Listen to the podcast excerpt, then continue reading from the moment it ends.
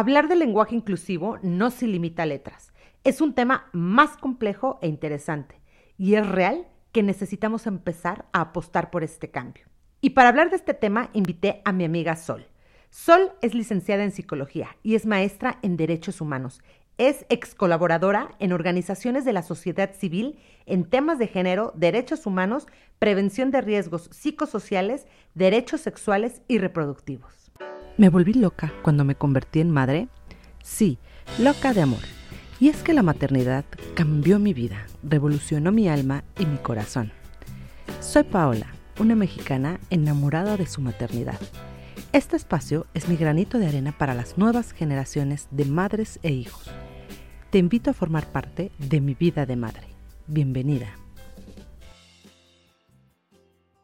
Hola Sol, muchas gracias por aceptar la invitación al podcast de mi vida de madre y sobre todo con este tema que puede poner medio sensibles a algunos.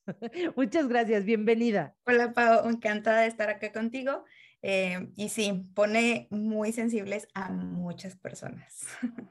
muchas gracias Sol. Oye, ¿nos puedes platicar qué es el lenguaje inclusivo? Mira, es la forma ya sea oral, escrita o incluso visual que busca poner sobre la mesa o poner eh, en palabras que hay otras personas. Busca visibilizar a todas las personas que conformamos esta diversidad que llamamos sociedad. Porque, sabes, o sea, bueno, fue muy, muy sonado cuando empezó todo este rollo de, de compañere. Desde antes ya se intentaba hacer, ¿no? Sobre todo algunas colectivas feministas sí traen el rollo del lenguaje inclusivo, otras no tanto, no les late, no está dentro de su agenda, pero como que empezó a tomar un poquito de auge durante todo el rollo de compañera y eso, y ahí es como que con, cuando la gente le surge la inquietud, incluso le surge la necesidad de burlarse del lenguaje inclusivo, empiezan a hablar que no tiene ninguna necesidad, que no, que no debería de existir, y sale mil gente que defienda la RAE con todo este tema del lenguaje inclusivo, ¿no?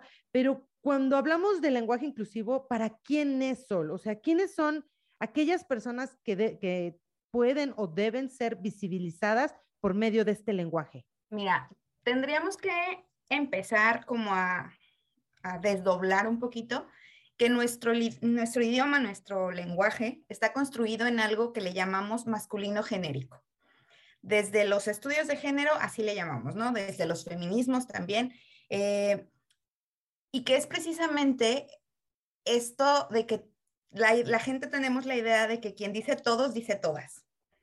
Y desde niñas nos vemos enfrentadas a empezar a descubrir cuándo la maestra, el maestro está diciendo los niños y se refiere a ellos nada más, o también los incluye a nosotras y salimos a jugar si no salimos, ¿no?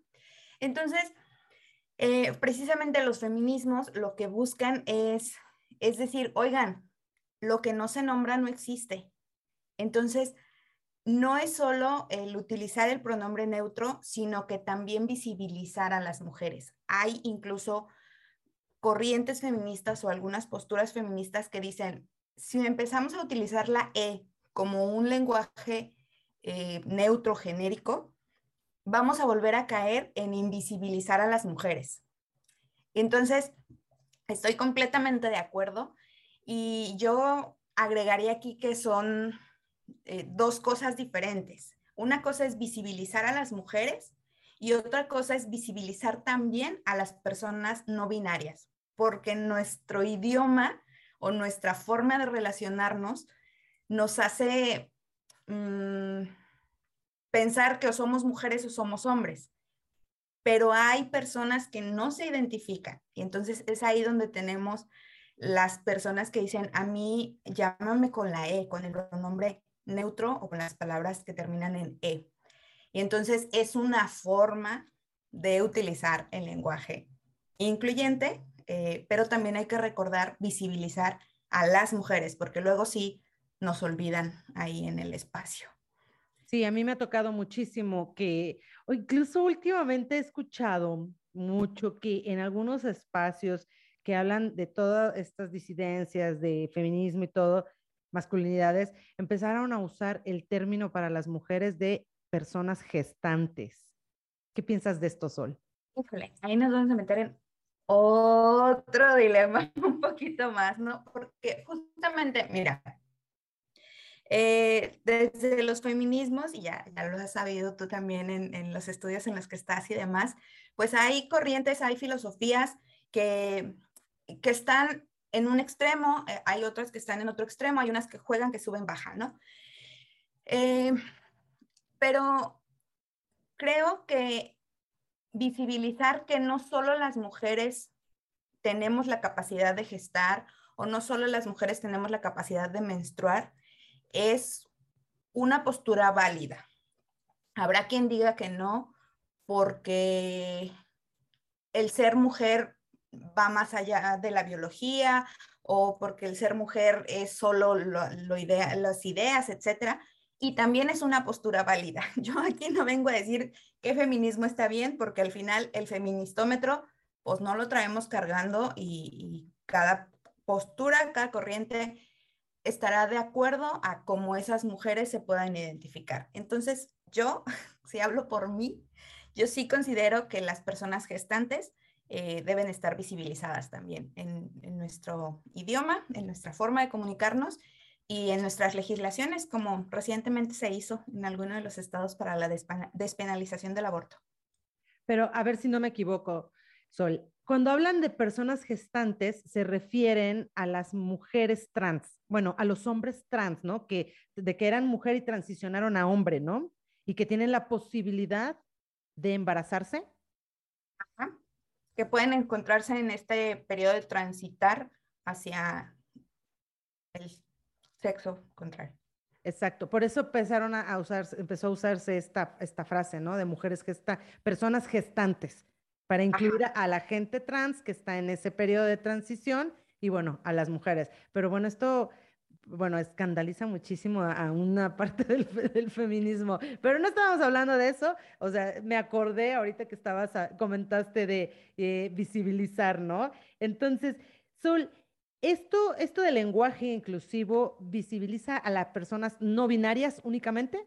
No, visibiliza a las mujeres, a las niñas, a las adolescentes, a las personas no binarias que históricamente nos han borrado del discurso. Claro, porque es súper común, ¿no? Leer. A mí me pasó el otro día con Andy, o sea, que tiene tres años y me gusta contarlo porque, o sea, yo ya traía todo el tema, ¿no? De, de que me estoy eh, empapando de estos temas y aún así le dije, van a venir tus amigos. Ella moría por recibir a sus amigos en, en la casa. Y me dijo, ¿y mis amigas también? Y yo, Buen punto, Andy, buen punto. Tienes tres años y lo entiendes todo. Le dije, sí, sí, sí, también tus amigas. Ya después empecé a decirle, van a venir tus amigos y tus amigas, porque es algo súper básico, pero que a mucha gente, ¿cómo le enoja, Sol, no? Vaya que les enoja. De hecho, eh, pues sí, hay, hay niñas y niños que visibilizan hacia muy tempranas edades. Y por ejemplo, a mí me encanta contar porque de repente dicen, no, es que a nosotros ya nos, nos educaron de una forma, ya no podemos aprender cosas nuevas. Hace como dos años eh, llegué a la casa de mi abuelita y le dije, ay, feliz día del abuelo. Yo dije, no me voy a meter aquí en la abuela y el abuelo, ¿no? O sea, X, precisamente también respetando esta parte de, bueno, tiene 94 años en ese entonces, entonces no voy a ponerme ahí con, cátedra de, lenguaje incluyente. Y dije, feliz día del abuelo. Y volteé y me dice, ¿y a mí por qué me felicitas si soy abuela, no abuelo? y yo, cuando creí que todo estaba perdido, mira, mi abuelita vino y me dijo, no es cierto, ¿no? Entonces, eh, definitivamente, sí, en, internet circula también un relato de una niña que está en, la escuela y la maestra dice, salgan los niños a jugar fútbol y ella quiere salir y no, no, no, nada más los niños salen a jugar fútbol. Y de rato, ah, a ver niños, quien termine esta actividad ya se puede ir a su casa. Y pues la niña no sale. Entonces, volvemos a, tenemos que aprender a identificar cuándo se refieren a nosotras, cuándo no. Y pues también la comunidad LGBT ha estado bastante marginada, sobre todo las personas no binarias, eh, en, estos temas y, y por eso es una postura, es una necesidad de visibilizar el, que aquí estamos y el que eh, podemos ser personas heterosexuales, podemos pertenecer a la comunidad LGBTIQ y, y pues aquí estamos, ¿no? Independientemente de, de quienes seamos, de nuestra nacionalidad, de nuestra edad, de nuestro color de piel, de lo que quieras, existimos todas las personas y hay que visibilizar que aquí estamos. Claro. ¿Tú por qué crees, Sol, que a la gente le moleste tanto? O sea, ¿qué hay detrás de esta molestia? Porque incluso es también con mujeres. O sea, yo a veces he subido em, láminas a mi Facebook, que es donde regularmente la gente como que se rasga más las vestiduras, pero yo siempre les digo es porque eh, en Facebook ya habemos otra generación, o sea, ya en TikTok es poca todavía, bueno, sí hay todavía gente que, que se enoja, pero del lado que estoy de TikTok, la gente como que comprende más el tema del lenguaje inclusivo, ¿no? Pero ¿por qué crees que sea esta molestia?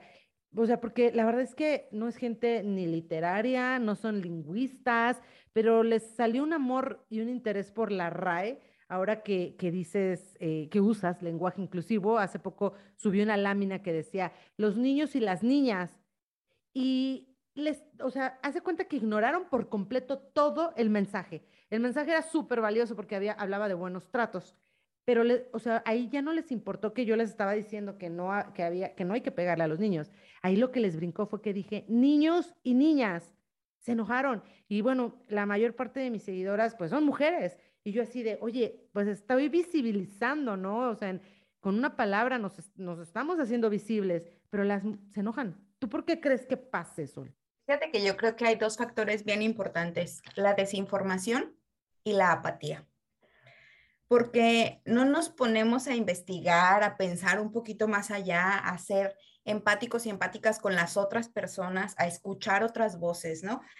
Y, y ahorita recordaba que ha habido eh, no sé si decirlo, dos momentos históricos, porque como bien decías hace un rato, no es algo nuevo. Esto del utilicemos un lenguaje que incluya a todas las personas no es algo nuevo, pero antes la crítica era, pero ¿por qué no aprenden braille? ¿Por qué no aprenden la lengua de señas? Y como que ya después vieron que, que los argumentos de las personas en pro de los derechos humanos, decíamos, no, pues es que para empezar, pues son dos cosas completamente diferentes. Allá hablamos de un lenguaje accesible para estas personas, ¿no? y, son falsas dicotomías, porque no quiere decir que sea una cosa o sea la otra. Simplemente, bueno, son luchas diferentes, que claro que, que son válidas las dos, eh, pero el braille, la lengua de señas, tiene que ver con la accesibilidad del mensaje, hacer que mi mensaje llegue a todas las personas o a la mayor parte de las personas que se pueda. Y entonces como que dijeron, ok, por aquí no vamos y ya estamos ahora en, la, en el fandom de la RAE. Y entonces es donde decimos, es que la RAE dice, y sí, la RAE dice que, que todos dice todas o que incluye a todas las personas, pero la RAE también nos dice que no podemos utilizar dos idiomas en una misma oración. Y ahí nos vemos bien lindas y bien lindos diciendo, es que yo estaba en Facebook, cuando Facebook es una palabra en inglés, o decimos, me mandas un WhatsApp. Y entonces, ¿por qué ahí sí? Porque nos cuesta trabajo cuando hablamos de los derechos de las personas. Cuando es una cuestión de derechos humanos, siempre hay que justificar, siempre hay que decir porque sí, siempre hay que tener así las mil fuentes que respalden lo que estamos diciendo. Pero si es decir voy de shopping y utilizar los anglicismos en nuestro idioma cotidiano, ahí se nos olvidó que la RAE dice X o Y. Entonces, al final del día, lo que yo creo que es eh, la apatía y la desinformación, ¿no? Eh, igual, o sea, el lenguaje incluyente no es solo utilizar la E, sino utilizar esas 88 mil palabras que tiene el maravilloso diccionario de la RAE y decir, bueno, ya no voy a decir alumnos, pero voy a decir estudiantes.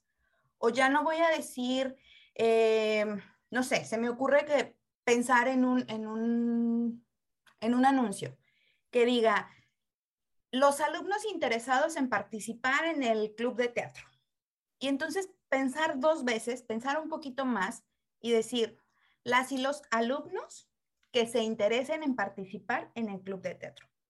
Y San se acabó, porque así ya estamos incluyendo a las mujeres, a los hombres en una convocatoria. En lugar de solo decir los alumnos, decir estudiantes, eh, empezar a, utilizar esas otras palabras que tenemos en nuestro idioma español.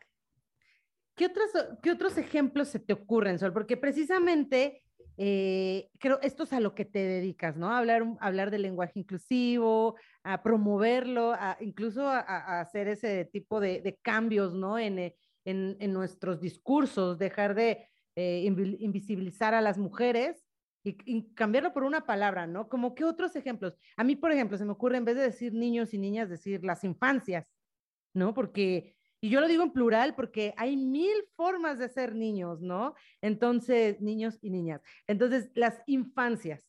Pero qué, ¿en, qué otra, ¿en qué otra forma lo podemos ver?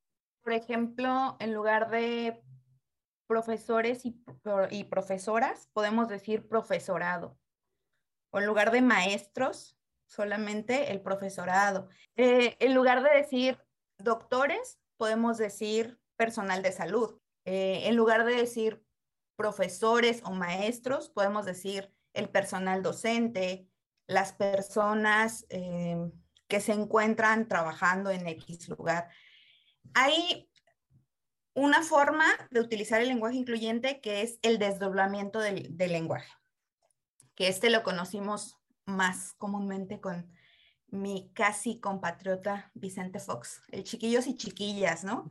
Esa es la, la, forma más común de utilizar el lenguaje incluyente. Sin embargo, a veces tiende a ser tedioso el decir los y las maestros y maestras que se encontraban sentados y sentadas, pues es, esto se torna muy complicado, se torna tedioso de decir.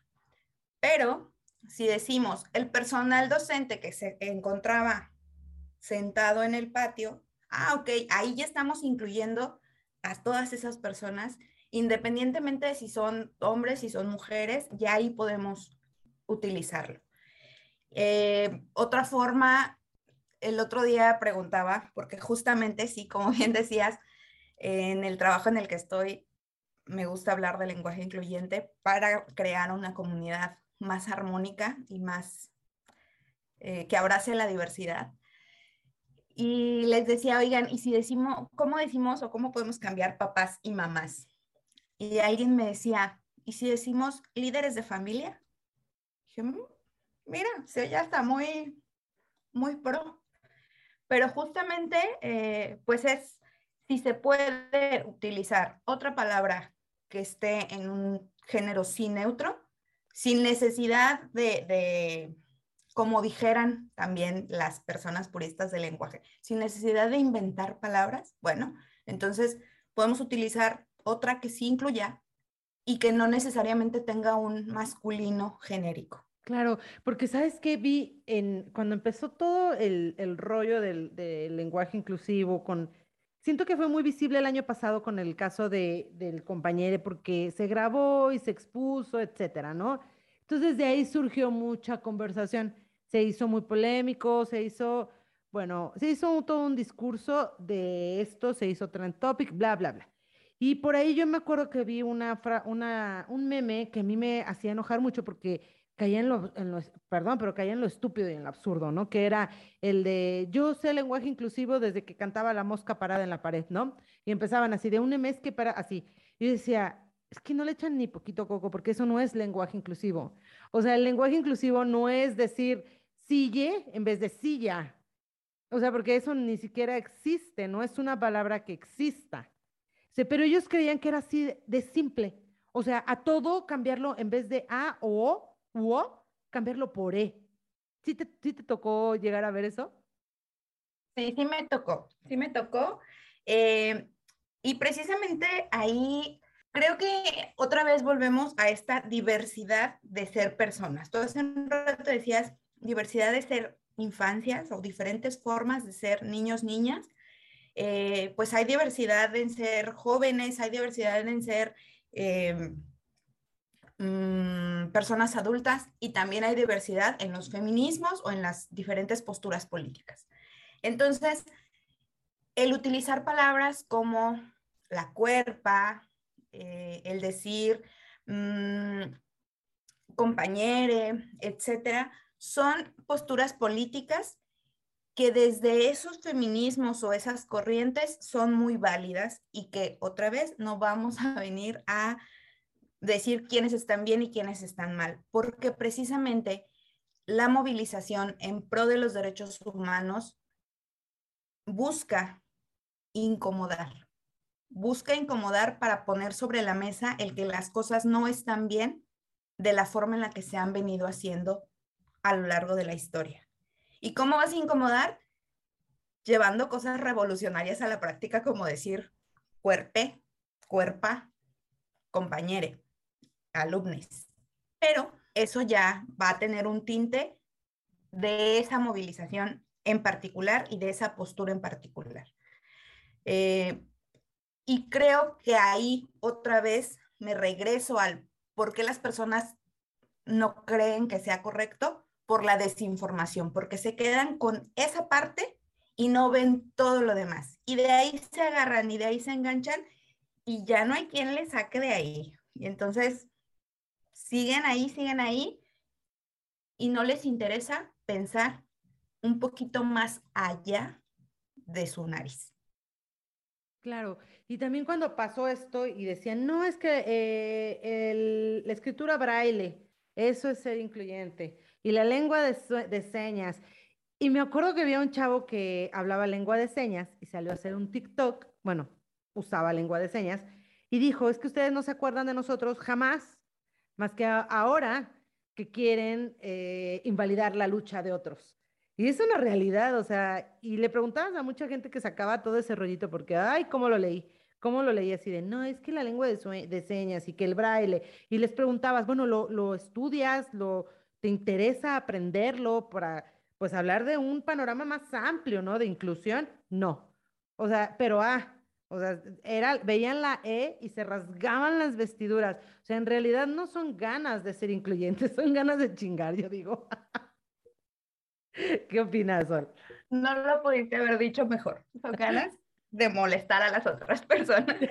Definitivamente. O sea, porque aparte ni siquiera tienen discurso, sustento, etcétera. Sí, y yo, lo que yo siempre le platico a las mamás que me siguen, bueno, a las seguidoras, porque fíjate, eso también a mí ahí medio me falla. Siempre digo mamás y tengo muchas seguidoras que no son mamás y siempre me dicen, ¿eh? Así de, bueno, como Sol, sí. Muchas me dicen, Pau, yo no soy mamá, pero, ay, perdón, perdón. Y tengo muchas, pero bueno, eso es parte de algo que, que ahí voy a ir modificando. Pero yo lo que siempre le explico a las seguidoras que es que el lenguaje inclusivo no se reduce a la E, o sea, no es algo exclusivo de eso sino que también como mujeres lo empecemos, lo, empecemos a ver, que nos haga ojitos, porque nos, nos hace visibles después de muchos, muchos años en que fuimos invisibilizadas, ¿no? Entonces, y eso es lo que a mí me encantaría que hoy entendieran. Cuando hablamos de, de lenguaje no sexista, ¿te refieres a eso, Sol, o a qué? No, el lenguaje no sexista es otra área, bueno, que va de la mano, pero, pero no no es la misma. Eh, también en, esta parte de que nuestro idioma, nuestro lenguaje ha sido construido en un masculino genérico, eh, la sociedad ha sido construida así y también pone en superioridad al hombre o, por ejemplo, uno de los de lo que podemos encontrar incluso en redes sociales es necesario así googlear poquito y podemos encontrar qué pensamos cuando leemos que dice zorro. Y entonces, ah, es un hombre intrépido, no sé qué, o es el animal de la, eh, una gran cola muy bonita, no sé qué. Y si pensamos en zorra, se nos vienen a la cabeza palabras y, y formas súper despectivas hacia las mujeres. Lo mismo pasa con héroe y con heroína. Y entonces, este uso que le damos al idioma o al, español sexista, donde ponemos a los hombres en una superioridad y a las mujeres con el mismo término, pero en femenino, lo cambiamos a ser lo peor de las mujeres, a incluso quitar los, eh, los grados académicos, por ejemplo. Hace días también veíamos en redes sociales un video de una maestra que decía, a mí no me llames Miss.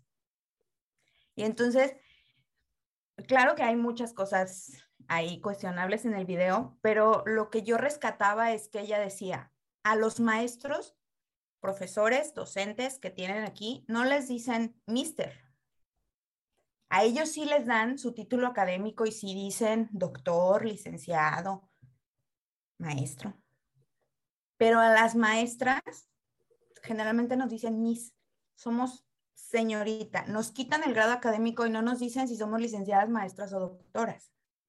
Entonces, esa es parte del sexismo que hay, porque a ellos sí se les reconoce sus grados académicos y a nosotras no. O en un hospital también se ve mucho los doctores y ellas, las enfermeras, las señoritas, ¿no? De repente me ha tocado estar en hospitales y de repente, señorita, o si lo atiende una mujer, tienen que hacer un chequeo con alguien más porque es que la señorita me dijo, oye, pero es la doctora. ¿no? Y le estás preguntando al camillero o al enfermero. Digo, no vamos a demeritar y no vamos a decir que alguien eh, valga más o menos por lo que estudió. Simplemente es esta ponderación que se hace de a nosotras nos quitan estos grados académicos y a ellos no se los quitan, son inamovibles. Entonces, eso es parte del uso sexista que le damos al idioma o a la lengua.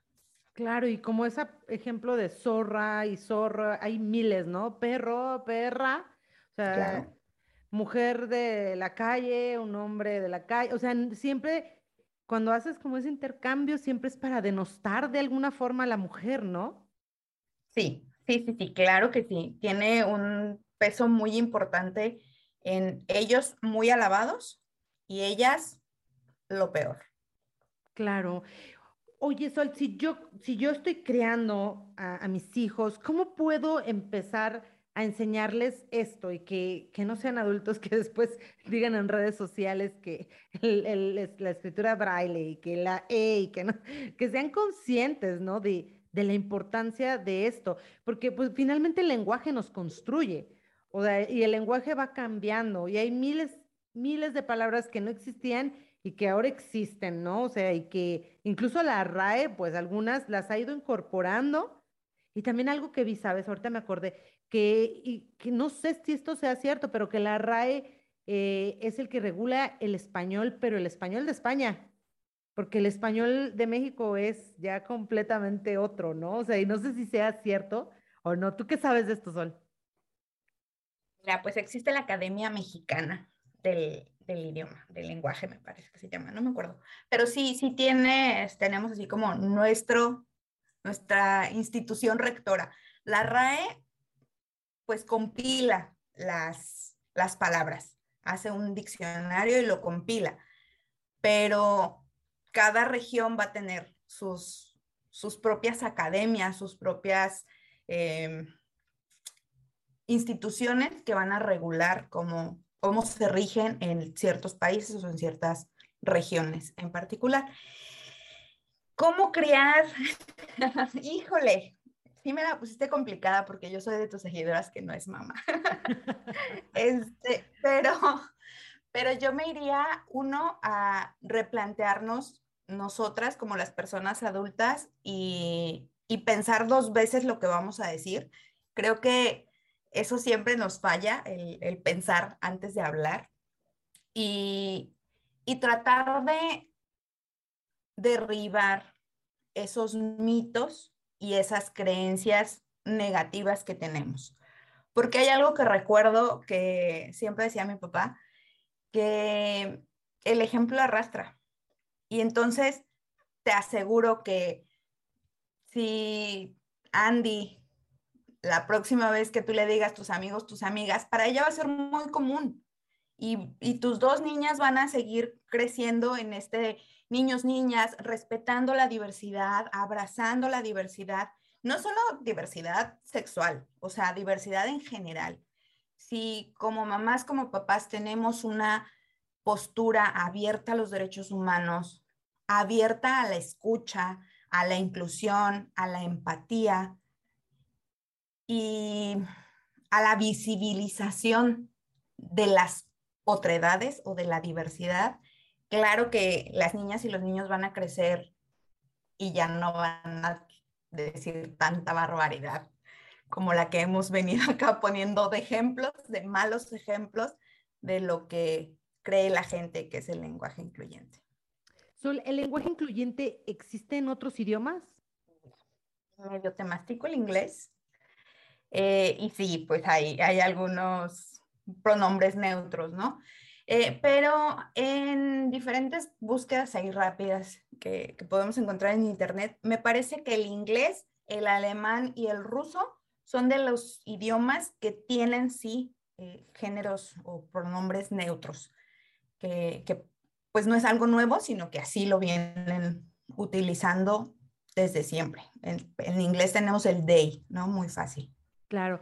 Sol, para terminar, cuéntanos un poquito de tu labor. ¿Qué haces con esta información? ¿A quién se la transmites? ¿Cuál es el objetivo? Platícanos. En mi trabajo en el TEC me toca atender el Centro de Reconocimiento de la Dignidad Humana, que como su nombre lo dice, pues atiende todo lo que tiene que ver con la dignidad. Si es una vulneración a la dignidad, la atendemos y se busca que ya no haya estas situaciones. Mm, también tenemos actividades de promoción o de acercamiento a la diversidad.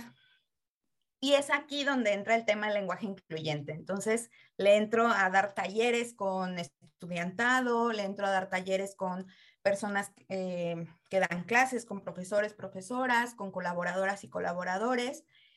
Y básicamente, pues es eso, acercar la diversidad, visibilizar que hay un mundo diverso dentro del TEC y y que todas las personas podamos convivir en armonía y respetando nuestras diferencias, trabajando en equipo y lograr una comunidad más segura para todas las personas que estamos ahí en el TEC.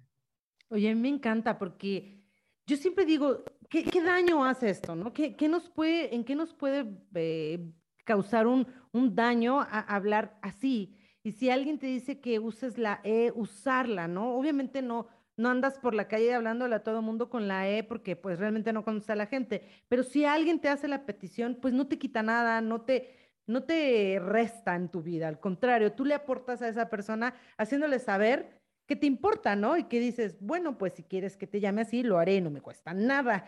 Entonces yo lo que digo, ¿por qué les enoja? ¿Por qué les molesta? ¿Por qué no apropiarlo? ¿Por qué no tratar de entenderlo y ponernos en el lugar de otro y entender las necesidades de otros?